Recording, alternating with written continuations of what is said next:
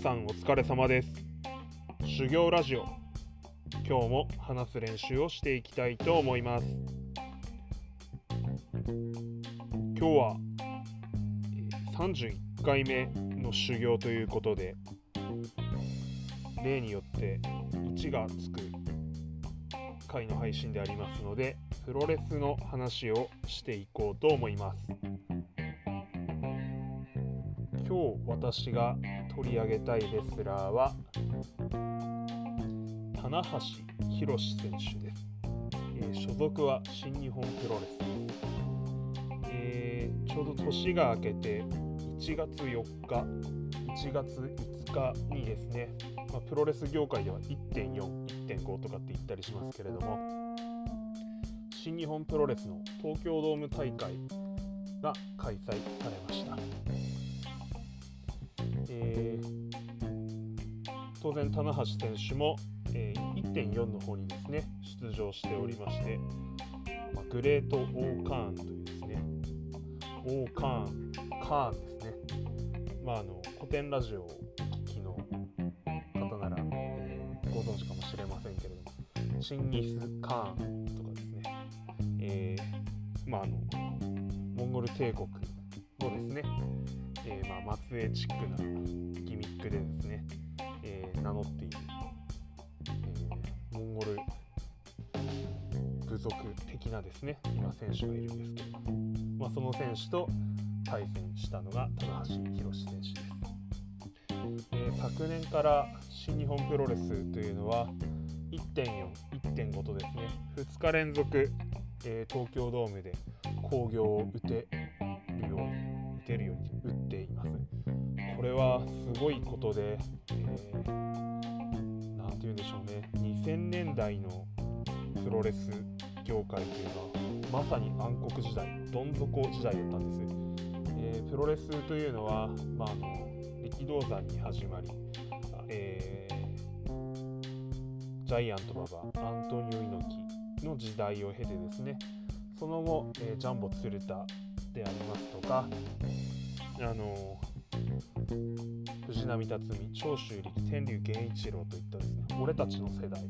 という、まあ、世代がありましてその次の世代として、えー、闘魂三十士えー、武藤敬司、長野正弘、橋本慎也、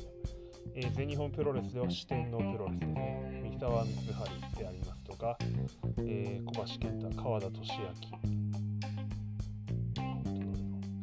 秋山純か、というプロレス、あ、違う違う、田上明の四天王プロレスというのがありました。まあ、すみません、えーと、その前にあと、タイガーマスクの時代とかっていうのも当然ありました。1980年代ですね。で80年代90年代と、え膨らみ続けていた業界ではあったんですけれども、えー、2000年に入る頃からですね総合格闘技というですねプライドでありますとか、えー、まあ、アメリカでありますと UFC ですそういった総合格闘技、えーと、リングの中あるいはケージ金網の中で、まあ、それこそほぼ喧嘩に近い状態ですね。何でもあるんです、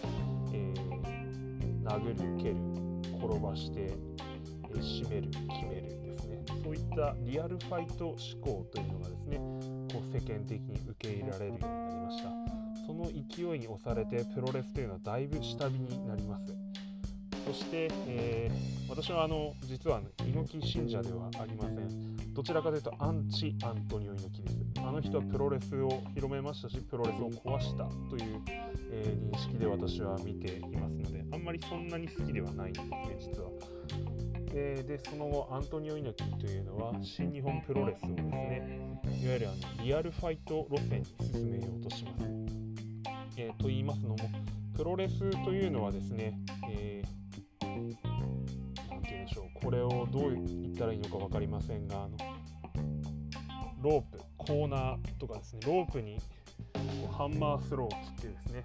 あの選手を投げるとロープの反動を受けて選手が投げた人のところに帰ってくるんですね。これをどう見るかというのは、えー、どう見るかでですねこうプロレスに対する見方っていうのがあると思うんですけれどもまああの帰ってくるわけないですよねでも帰ってくるのが、えーと、いわゆるプロレスの約束事なわけです。であの猪木というのはリアルファイト路線を打ち出しましてプロレスラーが、えー、パンチグローブをつけてですねこう殴り合うとかですねそういった動きをするようになるんですけれどもまあいかんせんですねえっ、ー、と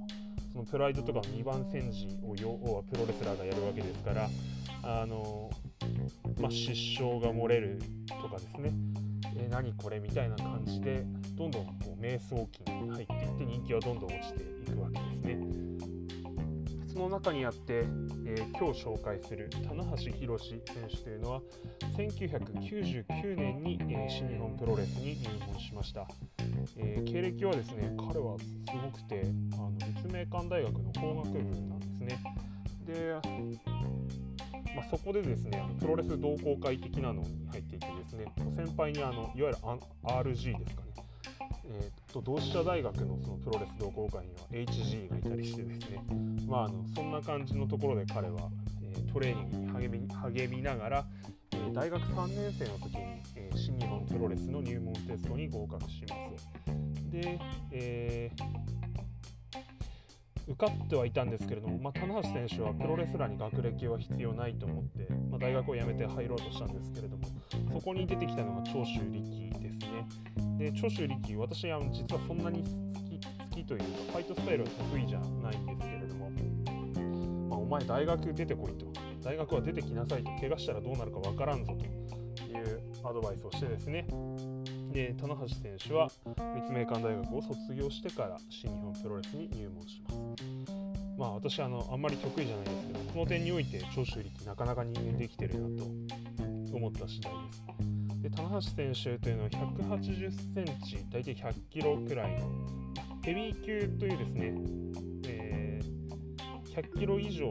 プロレスラーの中では、えー、比較的小柄な体型であります。しかしあの端正な顔立ちマスクがいいんですまず、えーと、マスクがいいのと入門時点ですでに体がだいぶ出来上がっていてこう非常にこうマッスルな筋性の取れたですね見栄えがいい体をしていました。お腹が出ているとかそういうレスラーではなくていわゆるこうムキムキでですねこうしなやかで素晴らしい体だったんですね。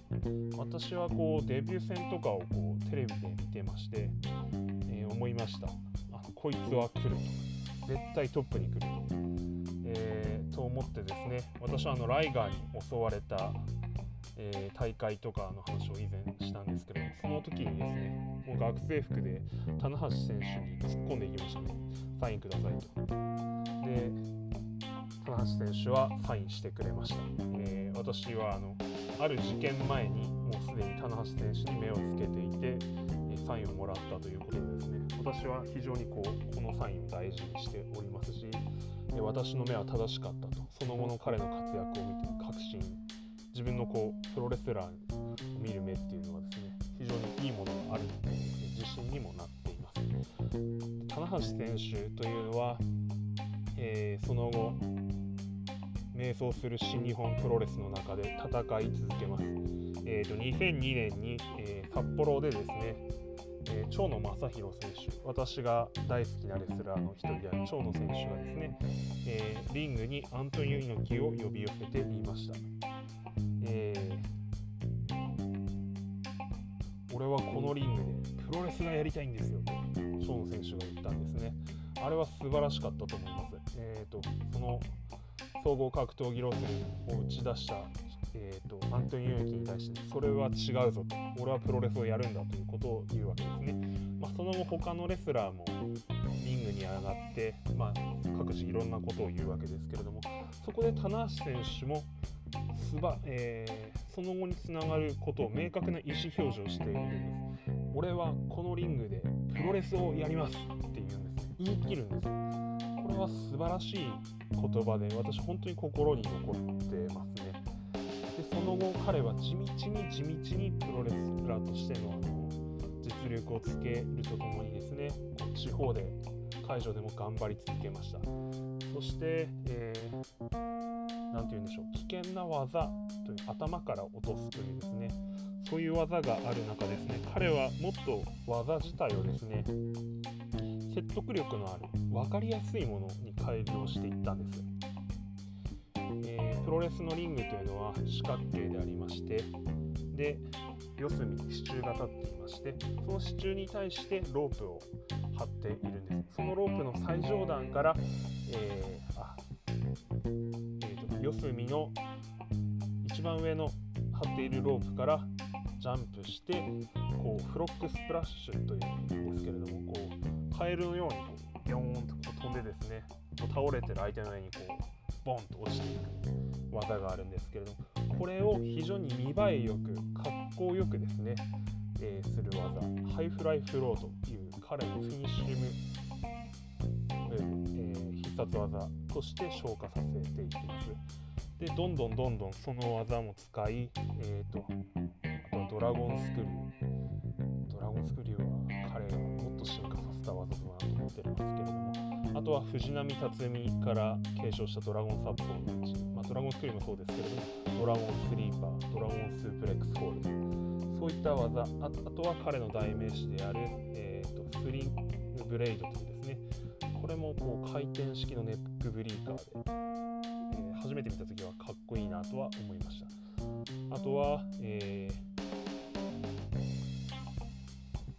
決め技として締め技固め技として固め技決め技か足への関節技としてテキサスクローバーホールというですね。これもまあ、えーと、古典的な技ですけれどもそれも、えー、また光を当てた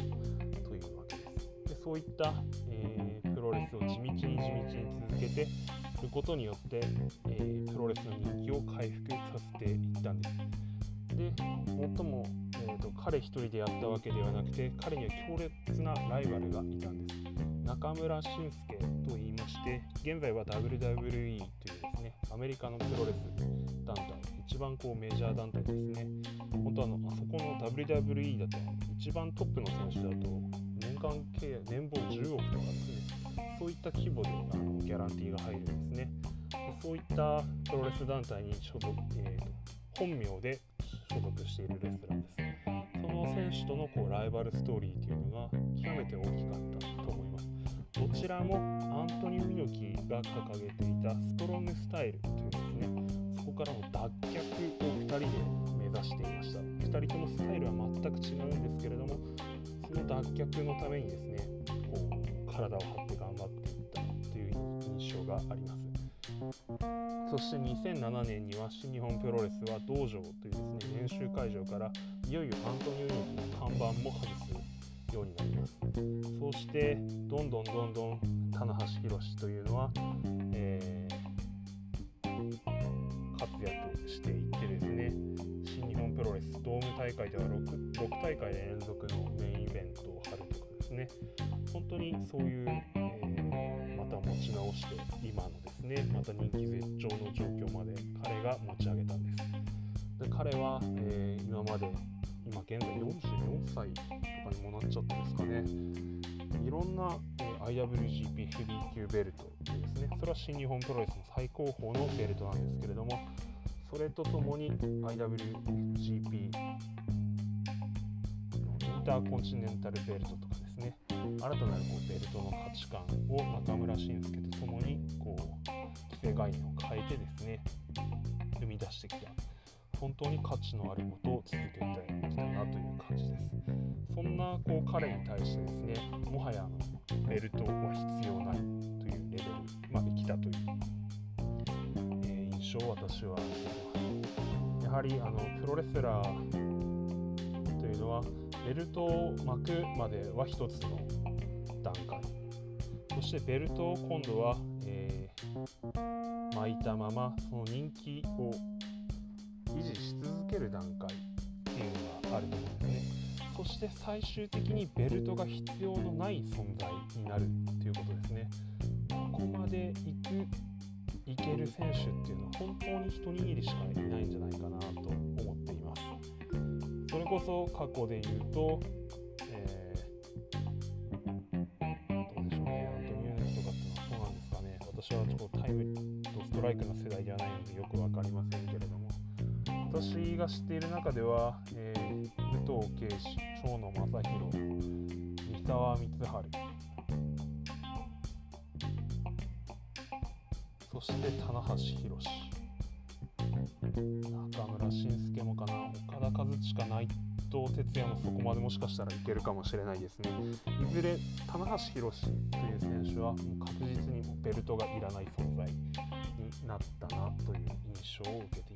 ます。場曲もかっこいいですよね。あと試合を最後に興行を締める時ですね、